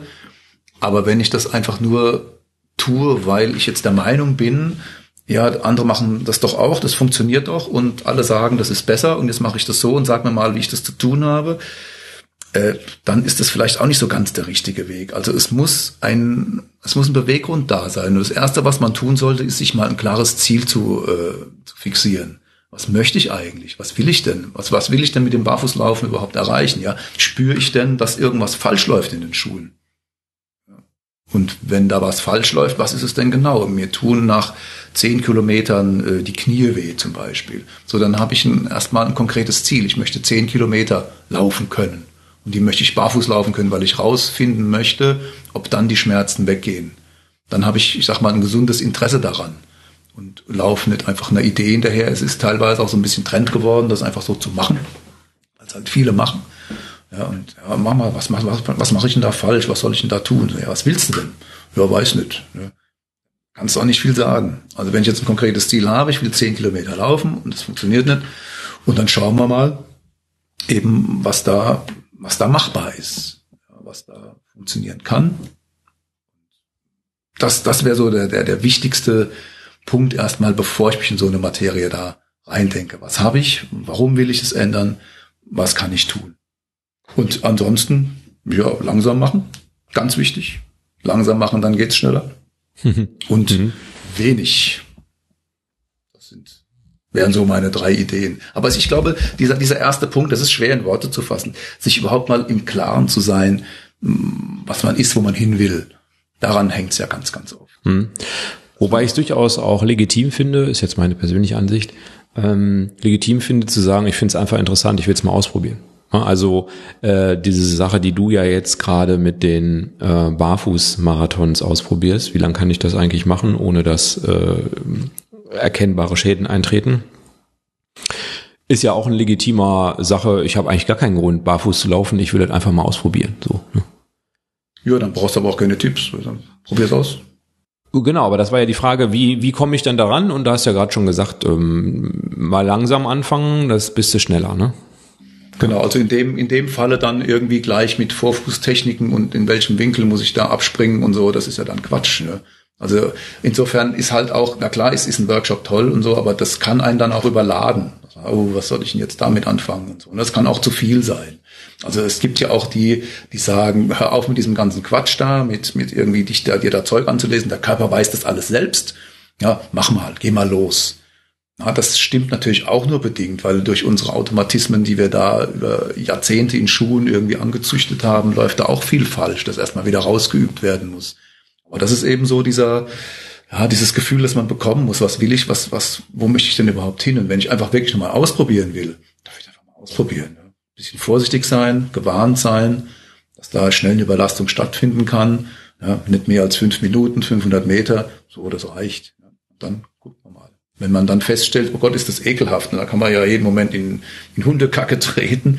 Wenn man dann dieses Denken äh, nicht sofort aufgibt aufgrund dieser tollen Euphorie, die man barfuß haben kann, und dann ist es halt auch nichts.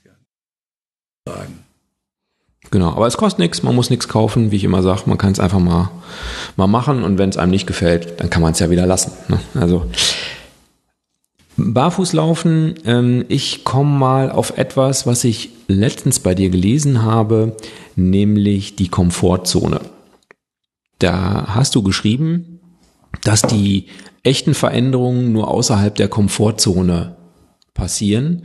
Und das war anlässlich dessen, dass du ähm, beim Baden das warme Wasser vergessen hast. Oh ja. okay. ähm, es war so eine Art Neujahrsschwimmen, richtig? Richtig, ja. Und da, da bist du mal in richtig kaltes Wasser äh, gesprungen oder gegangen. Genau, das war also eine Idee. Ich mache jetzt mittlerweile mit der Crazy Daisy hier diese äh, Barfußmarathon-Serie. Die ist jetzt schon in der elften Woche auch mit dabei und wir machen haben vor, zusammen da eine Barfußschule so ein bisschen größer aufzuziehen und sind also als A-Team immer unterwegs und dachten uns mal, A-Team goes Neujahrsschwimmen. Ja, also wer barfuß laufen kann, der kann auch ins kalte Wasser. Und ich war eigentlich von dieser Sache überhaupt nicht überzeugt und wollte es überhaupt nicht. Ich bin nur wegen ihr damit, die da ins Wasser wollte. Und plötzlich war es so, da war so eine Eigendynamik in diesen, in diesen, ich weiß nicht, 150 Leuten, die sich auf einmal bei null Grad da in diese Flut geworfen haben, dass ich, auf, also einfach mit, mit reingegangen bin. Und dieser Moment, eben quasi unüberlegt da reinzugehen, das war der, ja, ich sag mal, zufällig aus der Komfortzone rausgeraten. War dann im, also kurz, kurzfristig außer Kontrolle geraten oder ja. so. Ich hatte, ich hatte das echt nicht vor. Ich hatte es mir nicht vorgestellt. Ich bin wirklich nur aus diesem, komm, wir sind ein Team, wir machen das, wir haben so viele Marathons zusammen gemacht, ich mache einfach diesen Spaß damit.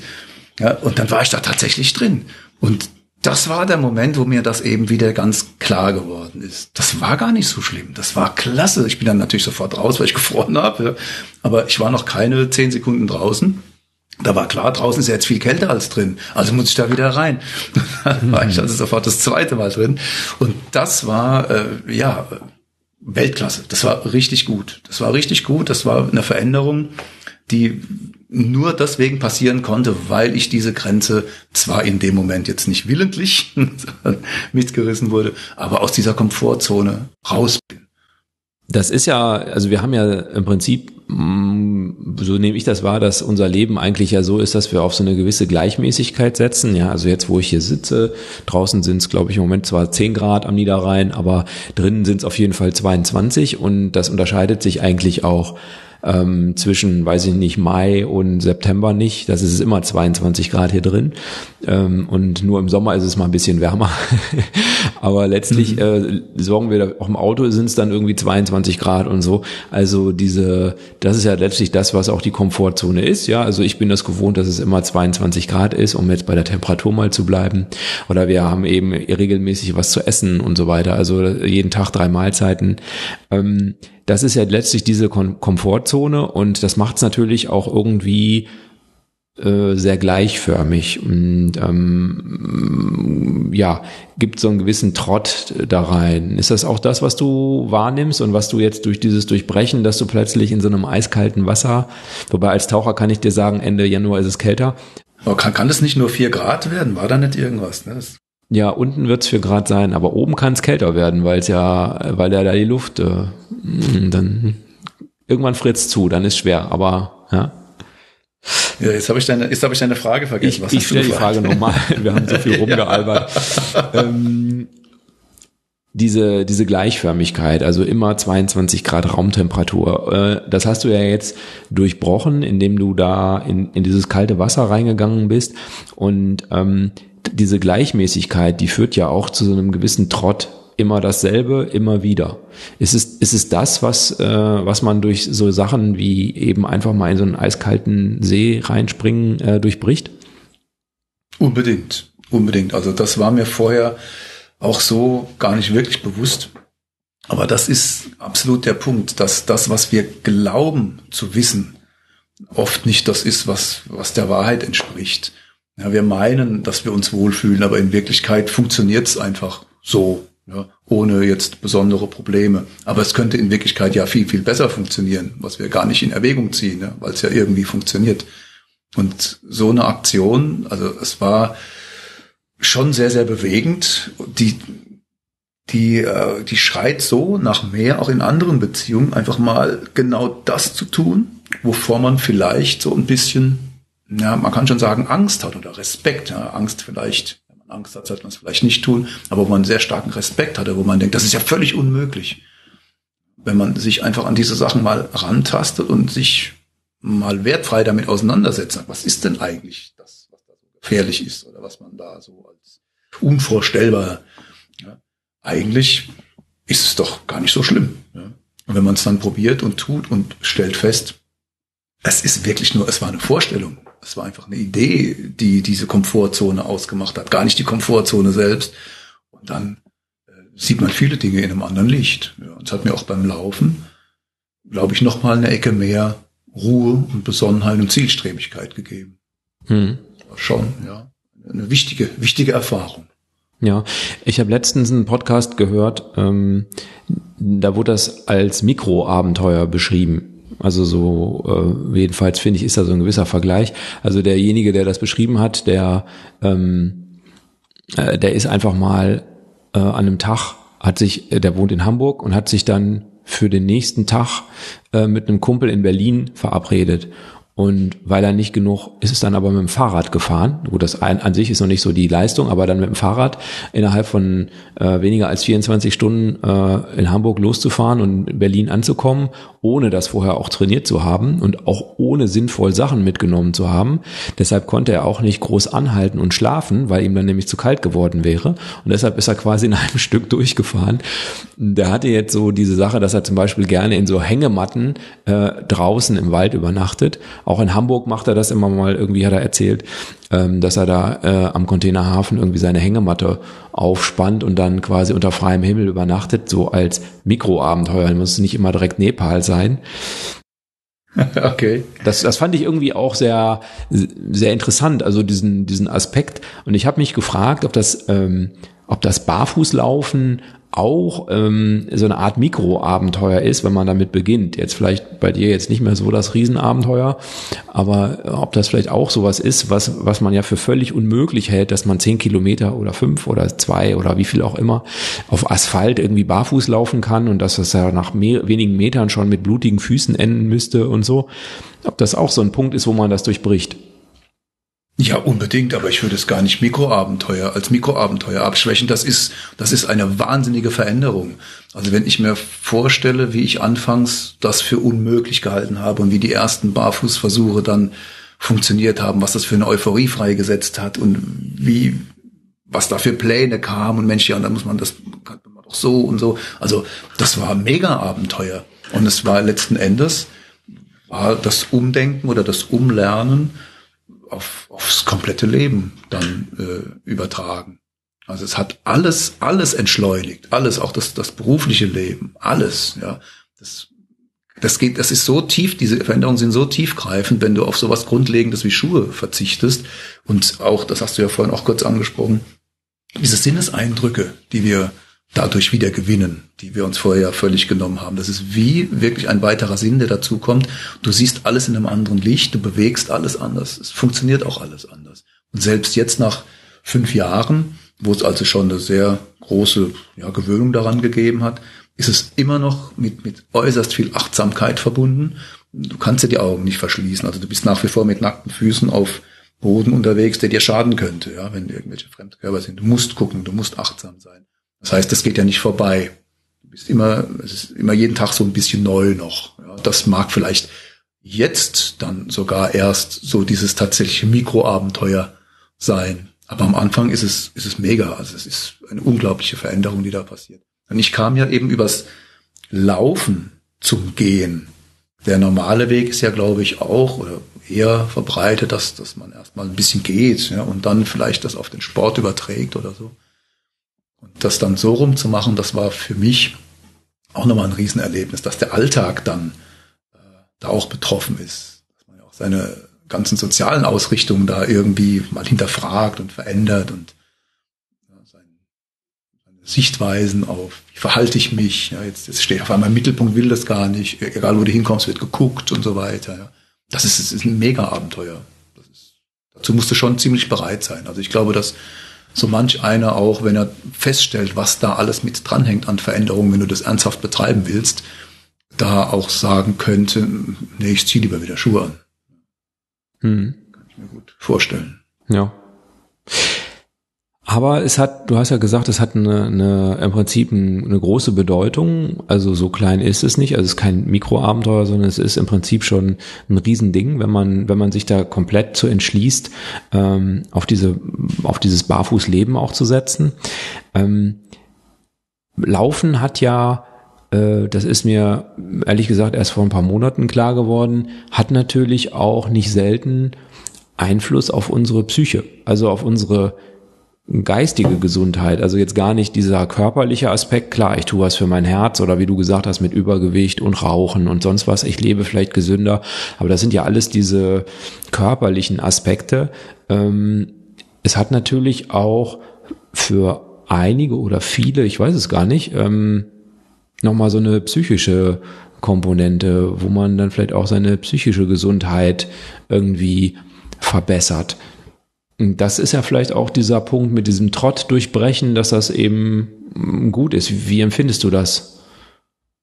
Unbedingt. Also das äh, Natural Running an sich, würde ich sogar sagen, ist eher äh, eine, eine mentale Übung oder ein, ein mentaler Bereich als der körperliche. Prinzipiell ist es ja sowieso so, dass du durch, durch äh, eine sportliche Aktivität an sich gegen Übergewicht beispielsweise gar nichts machen kannst. Also letzten Endes zählt das, was du zu dir nimmst. Ich bin jetzt in der Lage, mit den vergangenen, jetzt sind es 55 Marathons in 54 Wochen, äh, mein Übergewicht gnadenlos zu halten und sogar noch auszubauen. Also das ist überhaupt kein Problem. Ja, habe ich auch schon gesagt. Ich habe noch kein Kilo verloren. Das stimmt nicht ganz, aber kein Kilo verloren durchs ja. Laufen. Ne? Ja, ja. Nee, nee, hast du nicht. Also selbst wenn du dich dann mal bemühst, bist du in der Lage, dann während eines Marathons, also jetzt war ich ja auch wieder in Rottgau mit diesem reichhaltigen Buffet, also ich glaube, ich war danach auch schwerer als vorher. Allein das schon. Also man, man kann auf allen, in allen Belangen äh, ja, es anders machen, als man es eigentlich vielleicht müsste. Aber das ist ja genau der Punkt. Also in dem Moment, wo du dich mit Natural Running beschäftigst, beschäftigst du dich eigentlich nicht mit Sport, sondern es geht um wirklich ein gesundes Denken, um gesunden Bewegungsablauf.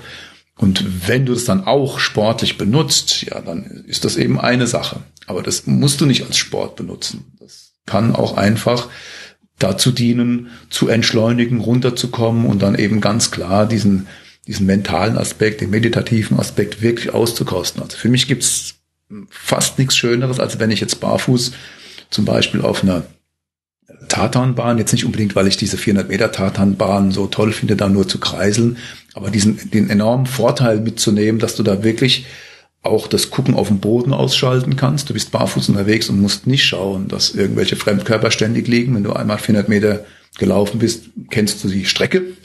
Und dann dich fallen zu lassen ins Flow und einfach irgendwie fünf Stunden später wieder aufzuwachen, das ist eigentlich das, was auch für mich jetzt viel, viel mehr wiegt als diese sportliche Seite. Die Ruhe, die mentale Gesundheit, die du gesagt hast, genau das, ja. Absolut ja. Ähm, eine Frage habe ich noch im Prinzip diese, ja, also wenn man relativ viel läuft, und ich würde jetzt sagen, du läufst schon relativ viel, also wenn man die Kilometer jetzt allein durch die Marathons, die du da läufst, ähm, zusammenrechnet, da unterstellen einem ja zumindest Außenstehende nicht selten, dass man irgendwie laufsüchtig sei. Also dass man quasi nur läuft um des Laufens willen. Ist das ja, etwas, ist das was du aber hast du wahrscheinlich schon mal gehört, oder nicht? Also ja klar, ja klar, natürlich. Diese Frage oder diesen Vorwurf oder weiß ich nicht, je nachdem, wie es formuliert ist. Hm. Ja, also zunächst mal zu diesen, zu diesen Umfängen jetzt. Ich hatte ja auch, als diese Serie dann eine Serie wurde, auch so ein bisschen Angst davor und bin da sehr, sehr vorsichtig ran und habe tatsächlich jetzt in diesem Jahr, in dem ich äh, jede Woche einen Marathon gelaufen bin, so wenig Laufkilometer wie schon Jahre zuvor nicht mehr. Also in den Jahren zuvor hatte ich immer so um die 4000 Laufkilometer, also so knappe 80 pro Woche. Und ich habe jetzt für 2019 noch gar nicht zusammengerechnet, aber es waren von den 52 Wochen oder Marathons vielleicht hm, maximal 15 Wochen dabei, wo ich außerhalb des Marathons überhaupt noch mal äh, auf die Laufpiste bin. Also ich habe fast ausschließlich bin ich äh, den Marathon gelaufen und bin dann erst den nächsten wieder gelaufen und habe also ich glaube 2400, 2500 ungefähr so komme ich hin in diesem letzten Jahr an Laufkilometern zusammen, was also wirklich vergleichsweise sehr sehr wenig ist. Ja, also der Begriff Sucht, klar, also Sucht, ich bin da schon süchtig danach. Aber ist das jetzt irgendwie eine, eine bedenkliche Situation? Also ich, ich glaube nicht. Ich glaube nicht, dass das im Gegenteil. Ne? Also ich fühle mich ja wohl dabei. Würde ich jetzt verdoppeln wollen, das ist ja auch so ein Kennzeichen von Sucht, ja, dass die Dosis erhöht werden muss. Ich will sie natürlich insofern erhöhen, dass ich irgendwann auf 100 Kilometer wiederkomme. Aber ich würde jetzt nicht zwingend diese, diese Wochenkilometerzahl erhöhen müssen, um jetzt den gleichen Spaß zu haben. Also ich kann da jetzt einfach so weitermachen und ich finde es klasse. Hm. Diese Idee, die, die als Ultra weiter schwebt, die Distanz äh, auszudehnen, die würde ich dann nicht in den Suchtbereich stellen, sondern es ist wirklich experimentierfreudig. Ich will sehen, was passiert da? Kann ich diese 100 genauso laufen, wie ich sie vor zwölf Jahren da gelaufen bin? Ja? Schaffe ich das überhaupt oder so? Also davon Sucht zu sprechen, halte ich für, ja, das sind dann Leute, die, die nicht laufen, die nicht wissen, von was sie sprechen. Hm. Ja, diese Frage kam mir einfach so bei, bei psychischer Gesundheit irgendwie, dass es ja da diesen Vorwurf der, der Laufsucht gibt und so, ähm, was ja dann wieder quasi das Gegenteil von psychischer Gesundheit wäre, so wie ich es jetzt äh, vermute.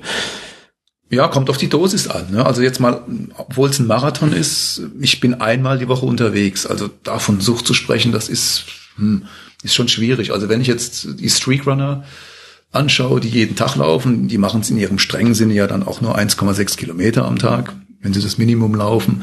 Aber da glaube ich, ist so eine, so ein Suchtverhalten schon viel eher. Ich muss unbedingt raus, egal was ist. Ich muss diese 1,6 Kilometer halten, um die Serie da am, am Laufen zu kommen. Mhm. Das halte ich für, für ja, also die Dosis macht das Gift, klar, aber was ist jetzt die Dosis? Ist es jetzt diese 42? Das glaube ich eben nicht. Ich glaube nicht, dass diese 42 Kilometer eine hohe Dosis sind. Da berufe ich mich eben schon so ein bisschen auf unsere Herkunft. Aber jetzt täglich laufen zu müssen, das würde ich jetzt für eine relativ hohe Dosis mit hohem Suchtpotenzial halten. Hm, und würdest du deshalb auch Fair. nicht machen? Es würde, weiß ich nicht, also ob ich es dann machen würde. Also es wäre, es läge mir jetzt sehr, sehr fern, das hm, zu tun. Ja. Ja. ja, und ich habe ja bei dieser Serie eben auch gebremst, wo ich sage, nee, ich mache jetzt mal lieber weniger, ich habe da Angst vor, ich will nicht so viel machen. Hm. Das ist kein, das ist kein definitiv kein Suchtverhalten. Ist also wirklich auch, ähm, habe ich glaube ich auch schon mal gesagt, äh, ist auch wirklich ein Grund, weshalb ich nie mit dem Streaklaufen anfangen will, also jetzt jedenfalls aus meiner jetzigen Sicht, weil ich genau weiß, dass ich auch zu sowas tendieren würde, dann ähm, allein der Zahl wegen es quasi nicht abbrechen zu lassen und so. Also eigentlich total beknackt, ja. Ähm, also aus meiner Sicht jedenfalls, dann irgendwie das nur zu machen, um es zu machen, hm, ist äh ja. Es, es gibt es gibt aber auch es gibt natürlich den anderen Ansatz auch, der jetzt klar diese Zahl schwingt damit. Das ist halt auch irgendwie eine Zahl, die sein muss, wenn man wenn man das Ding benennen will. Man kann es ja auch wieder, wenn man es so ein bisschen auf Natural Running und so Natural Thinking, sage ich mal, bezieht, sagen, ich möchte mir am Tag äh, meinen Freiraum hier an, an Laufen, an Meditation schaffen und mache das, indem ich 1,6 Kilometer einfach äh, von mir aus auch spazieren gehe oder langsam laufe oder so. Ich schaffe mir einfach einen Ruhepunkt. Mhm. Also man kann, man okay. könnte es ja auch so sehen, ja. Mhm. Aber das ist jetzt auch so nur eine Idee, die von, von einem Natural Runner hier da geäußert wurde, die, der stehe ich dann schon wieder nahe. Aber dann einfach das Ding ablaufen, das ist bestimmt schädlich. Ja. Also wie, wie ich das handle, ist wahrscheinlich das Entscheidende. Hm. Es muss ja jeder für sich wissen. Also es gibt natürlich auch unterschiedliche Typen, aber ich, ich würde jetzt für mich denken, dass ich dann auch nur sehr schwer da wieder von ablassen könnte, wenn es jetzt um diese also wenn man dann mal irgendwie Tag 500 erreicht hat, äh, dann kann es natürlich auch direkt der Tag 1000 werden und so. Und wenn man 1000 ist, dann vielleicht auch 10.000 und so, so, ne?